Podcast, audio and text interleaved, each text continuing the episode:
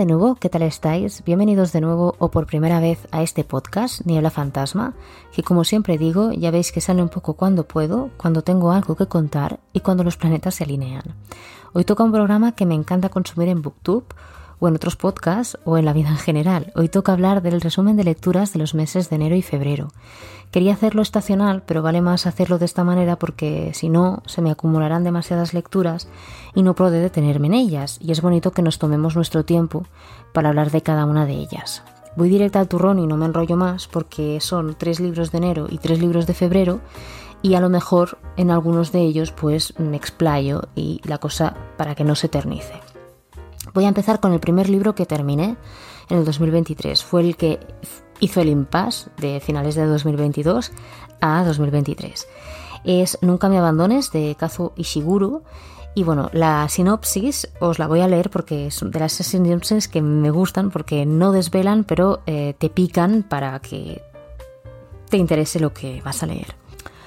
A primera vista, los jóvenes que estudian en el internado de Halishan son como cualquier otro grupo de adolescentes. Practican deportes, tienen clases de arte donde sus profesores o guardianes se dedican a estimular especialmente su creatividad y como todos los jóvenes descubren el sexo, el amor, los juegos de poder.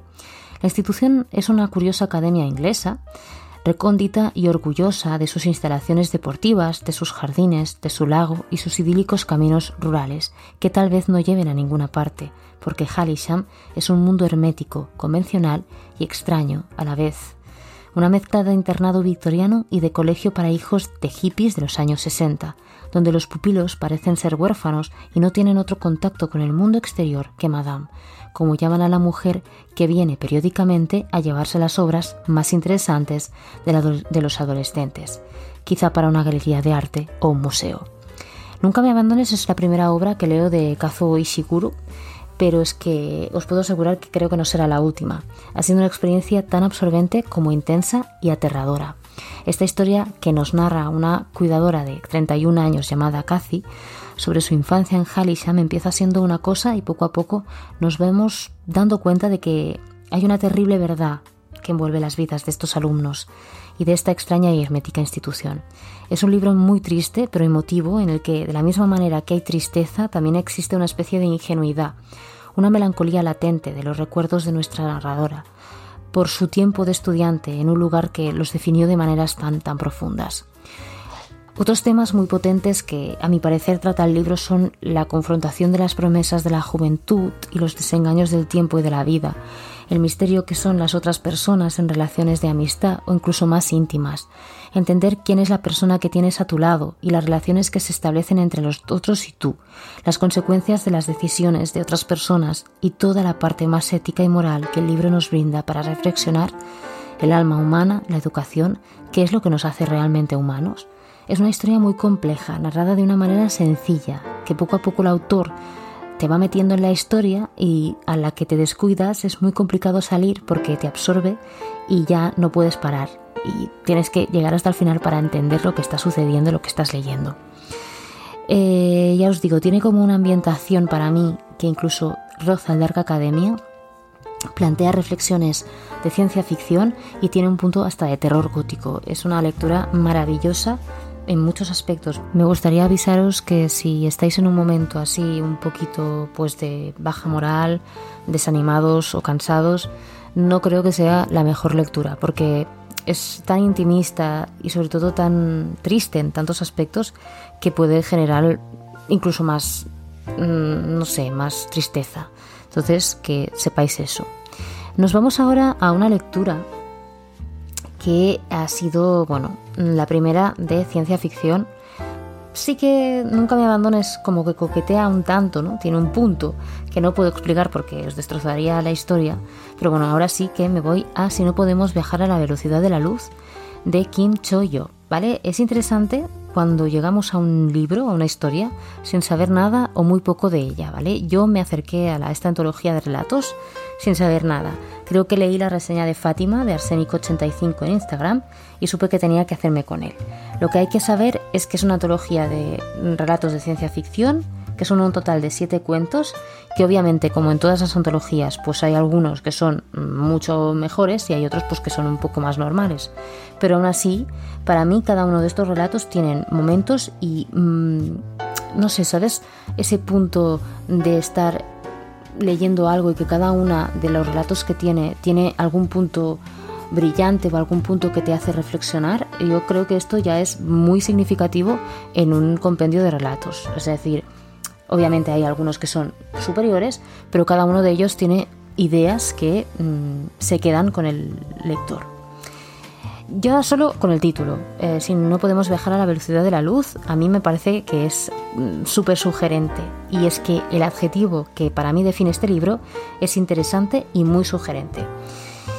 Ya os digo, quizá no es, em, pues, o no aborda ningún tema nuevo y no explora de la ciencia ficción y quizá no sea original en este punto, pero mm, la manera de abordar los temas siempre desde el punto de vista más humano y narrando desde reacciones y emociones, para mí es mm, bueno, un punto extra. Hay que saber que Kim Cho-yop es una científica mm, de profesión surcoreana y que con esta antología me da la sensación de que oiremos hablar mucho de ella, y ya no solo por esto que ha escrito, sino porque dos de los relatos que conforman Si no podemos viajar a la velocidad de la luz ya han sido comprados los derechos para traer las historias a la gran pantalla. Y de verdad que yo quiero estar personalmente muy atenta a lo que Chim Choyop escriba, porque es que de verdad mm, la manera en la que narra, eh, la emoción que transmite, las ideas que nos va dejando, para mí es brutal. Y creo que si hacen dos películas de estos, de estos relatos, yo no sé los que han comprado y los que no, pero cada uno de ellos ya os digo que tienen partes muy visuales y muy interesantes por explorar.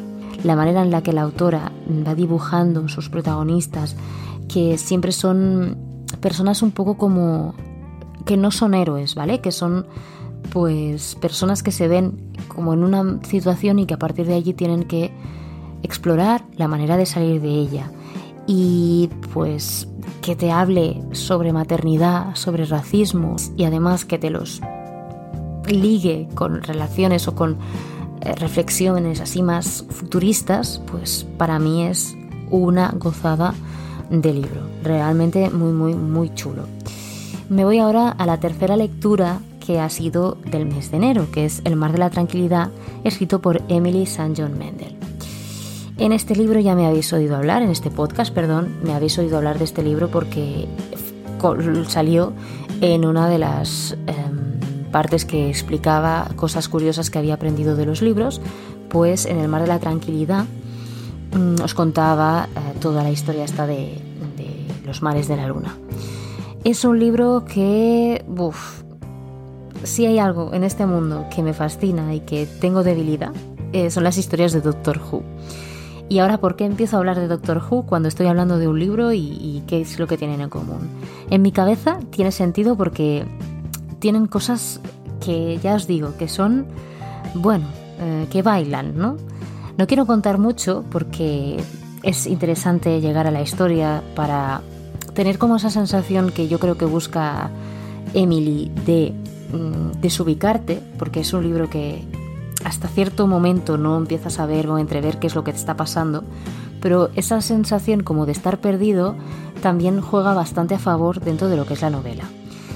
A ver, eh, con saber que a lo largo del tiempo y del espacio una serie de personajes los conecta a una extraña melodía de violín tocada en una especie de sitio así como muy grande y un arce milenario, yo creo que tenemos ya mm, lo que es distintos momentos del tiempo, diferentes personajes y que por una extraña anomalía se ven conectados desde el año 1900 hasta más allá del año 2400 y lo que puede parecer un caos es algo que se fragua con delicadeza y tiento hasta que todo cobra sentido y como lectora me ha maravillado por la musicalidad y el equilibrio que tiene toda la obra.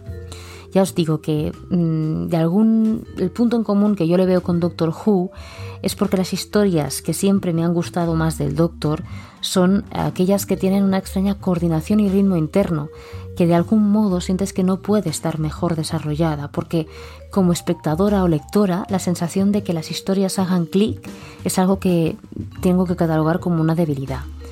El mar de la tranquilidad ha sido, ya os digo, la tercera lectura y vuelvo a dar desde aquí las gracias a Laura, a Ivy Clementine, por pensar en mí y en hacerme este regalo por mi cumpleaños.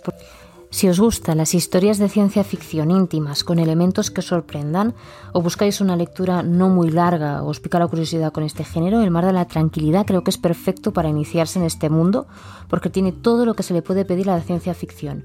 Pero no es densa ni liosa, es más, todo tiene una coordinación interna que al igual que la música del violín, el árbol, Vancouver o las colonias lunares, cuando termina todo encaja, dejándote eso sí la sensación de que echarás de menos a los personajes. Realmente es, ha sido una, muy buena lectura. Es que 2023 está siendo muy un año que, ostras, que está prometiendo porque de momento no he leído ningún libro que diga, ostras, es que no me ha aportado nada o no, de todos estoy sacando algo y esto es lo más guay, ¿no?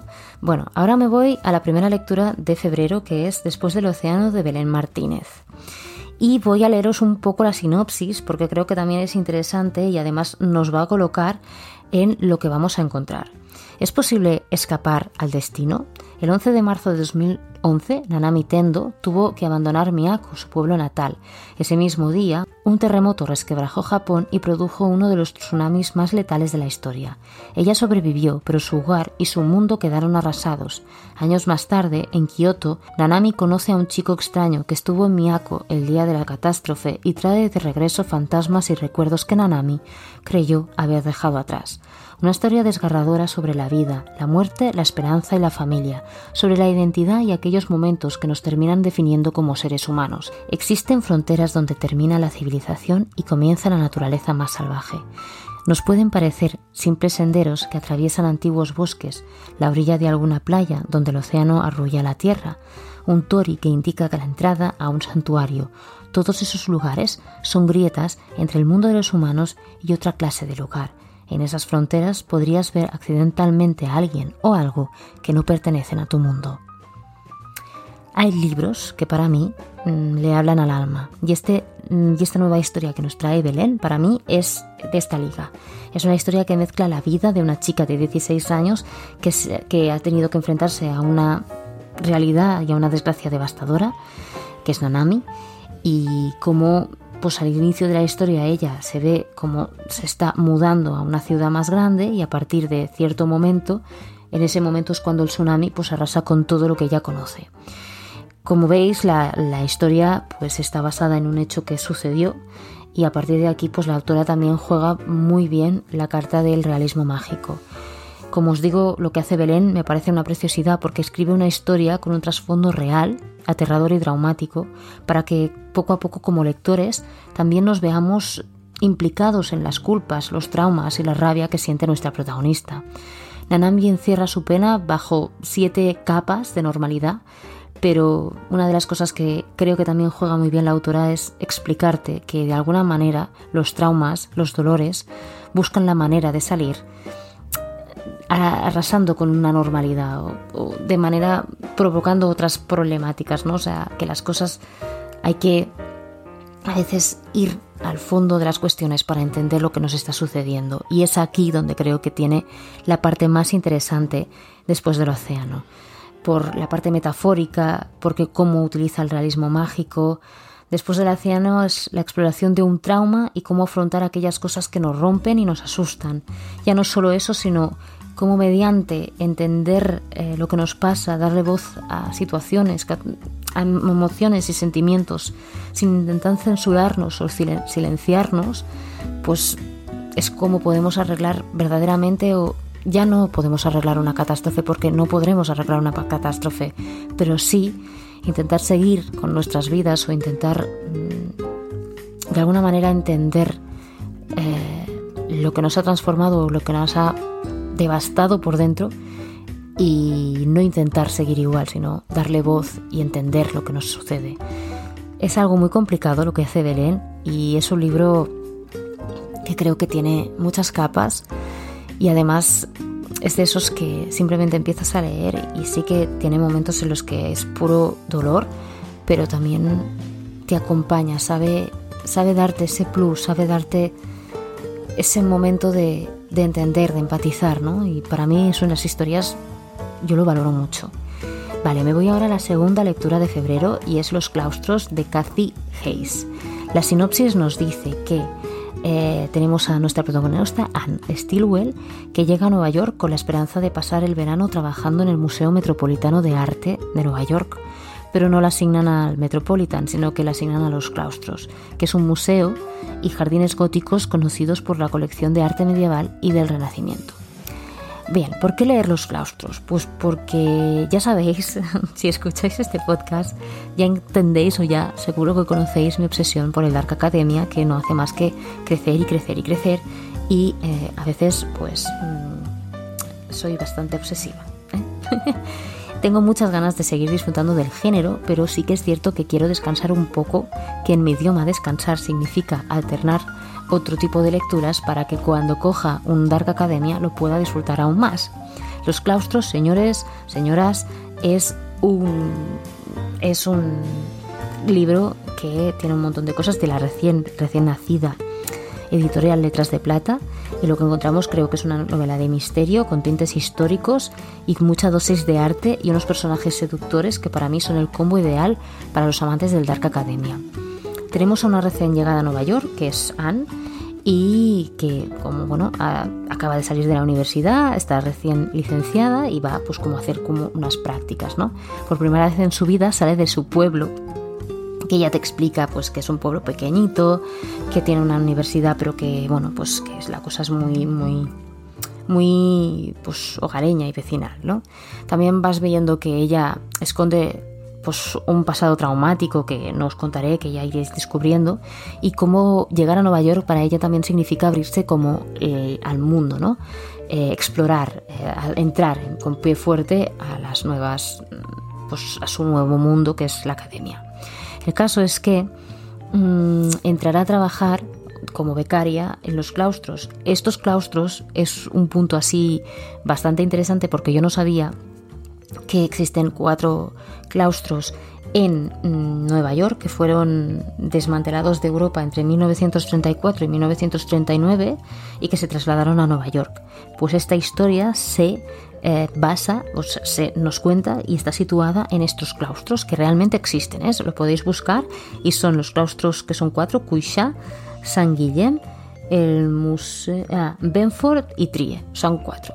El caso es que ella va a empezar a estudiar y a conocer a la gente que está en el museo, en los claustros, y sobre todo la extraña obsesión que tiene su jefe para estudiar las cartas del tarot con relación con la predicción del futuro en el Renacimiento europeo. Aquí se ve claramente que la autora es historiadora del arte o tiene algo en plan súper, súper potente, porque todo lo que es la ambientación, todo cómo te explica los claustros, toda la parte más académica en la que ellas dos, porque Anne está trabajando junto a una, em, un personaje femenino que es su compañera de, de estudios, y que es súper seductora, o sea, es, magnética, enigmática, rara, pero súper seductora, o sea, lo tiene todo. Si os gustan los personajes así en el Dark Academia, esta es mm, perfecta. Ahora no recuerdo si es Rachel o, o, o Rebecca.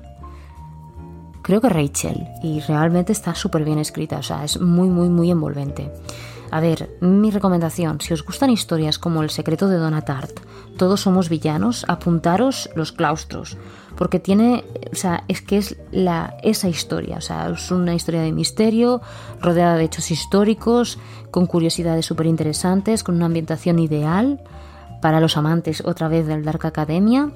Y ya os digo que la autora escribe de una manera súper fluida, de una manera muy bonita que mezcla un montón de referencias y que te hace la lectura súper amena porque cada dos por tres te está mm, comentando cosas pues interesantes que a lo mejor no tenías ni idea y de repente pam sabes otra cosa que mm, ni idea y es súper gratificante cuando pasa esto en una lectura. Vale y ahora me voy a no por ello el menos importante porque realmente eh, se viene se vienen curvas el último libro que he leído en febrero ha sido una auténtica maravilla. Su nombre es en catalán Guía Mágica de Autodefensa en Galetes, escrito por T. King Fisher. Y a ver, pues desde aquí, por favor, o sea, confieso mi amor eterno y que quiero casarme con T. King Fisher, que realmente creo que es el seudónimo de Ursula Vernon. Supongo que la señora pues ya debe tener su vida, ya debe estar casada, lo que sea, pero por favor, mm, en su defecto, editoriales, por favor, traduzcanla. Eh, sus, sus, obras, porque es que, es que, bueno, a ver, ¿cómo yo os hablo de, esto sin, sin empezar a, chillar? A ver, este libro, eh, considerado middle grade, yo creo que debería leerlo todo el mundo, porque es oscuro, inteligente, mordaz y esconde reflexiones sobre muchos temas que a mi juicio son brillantes. La historia nos cuenta cómo Mona es un aprendiz de panadera, eh, la panadera de su tía Tabita. Encuentra un cadáver en medio de la panadería el día, un día al azar, a las 4 de la mañana, justo cuando empieza su jornada. A partir de este momento, Mona se involucra en una serie de malentendidos, juicios por asesinato y aventuras por probar su inocencia. Tengo que aclarar que Mona no es una panadería, no. Tengo que aclarar que Mona no es una panadera cualquiera. Mona es bruja. Según su propio criterio, no es una gran bruja, porque su magia se limita a la masa del pan, a animar las galletas de jengibre bailarinas y evitar que se quemen los rollitos de canela o las magdalenas. Con todo esto, eh, Tekin Fisher usa este seudónimo, la, autora que es Ursula Vernon, por, según ella, eh, porque es lo que utiliza para escribir lo que le da la gana, aquellas historias demasiado oscuras, demasiado antisistema para estar bajo un sello juvenil o en su propio nombre. Entonces, Guía Mágica de Autodefensa en Galetes eh, encontramos una historia original y única, con unos personajes entrañables y geniales, y por ser lo último que digo no es lo menos importante, la ironía y el sentido del humor con el que está narrado es maravilloso. ¿Sabéis qué es lo que más destaco de esta historia? Que la autora no se, no se corta un pelo. Sí que tiene una parte middle grade, pero habla de problemas de autoestima, de por qué se dan medallas a los héroes, del sistema o personas que a veces rigen las normas y cómo estas personas se equivocan y tienen miedo. Hay unas líneas que quiero recuperar, ¿vale? Que es, em, dice así, esto está al final del libro, esperar que nos salven de un peligro de una forma miraculosa es una manera de huir de nuestra responsabilidad. Cooperar y construir y vivir en sociedad es colaborar y ayudarnos unos a otros y entender que cuando hay una injusticia no podemos mirar hacia otro lado. Y puede sonar a moralina, pero es que en serio que el libro es gamberro, entrañable, emotivo y aunque la frase suena a moralina de verdad, no es algo que te estés leyendo y te esté dando la sensación de que te quiere como aleccionar sobre algo, no. Es decir, tiene reflexiones por la propia autor, por la propia protagonista que son que no sé, que son muy muy interesantes para la gente joven, es que es una auténtica joya y además es que no blanquea los temas, habla de problemas muy humanos de, y complejos y no los dulcifica. O sea, hay un asesinato y hay un tío que, que está medio loco y que la, la está buscando porque quiere acabar con ella. La injusticia de una persona que quiere arrebatar todo esto, cómo hay una batalla que, cómo ella se encuentra en un momento totalmente rota por las circunstancias que está viviendo y porque es una niña de 14 años que se enfrenta a algo que no debería de haber enfrentarse, o sea, me parece brillante. De verdad, o sea, si no me hacéis caso en nada y podéis leer en catalán, porque este libro está en catalán, Guía Mágica de Autodefensa en Galetes es una obra maestra y a mí me encantaría leer todo lo que nos traiga Tekin Fisher, de verdad. O sea, todos los libros que tiene, porque sé que tiene Cozy Fantasy, sé que es una autora que en, habla inglesa, en Booktube de habla inglesa, se habla mucho de ella y de sus em, novelas y ojalá las traigan aquí. Bueno, y hasta aquí el resumen de lecturas de los meses de enero y febrero. Espero que os haya gustado, que no haya sido muy caótico, porque la verdad es que esto, bueno, lo estoy grabando y ha quedado un poco como ha podido, pero bueno, mm, yo estoy contenta porque quería grabarlo, quería compartir mis lecturas de estos dos meses y bueno, pues próximamente os traeré más cosas interesantes. Muchas gracias por estar al otro lado, por el apoyo que le estáis dando a este proyecto, porque realmente de verdad que, me hace muy feliz que haya alguien detrás y que pues os haga compañía o yo qué sé, os pueda dar alguna idea de algún libro, de alguna historia, de alguna cosa que os pueda molar. Pido disculpas de antemano por si habéis oído algún clec clec clec, porque el perro es muy pesado y eh, bueno, pues anda, camina. Ahora no que se ha sentado, pero a veces, mm, bueno, ya se, ya se sabe. Y como digo, pues hasta aquí el podcast de hoy. Muchas gracias por tener la paciencia de aguantarme, por estar al otro lado. Nos oímos pronto. Bye.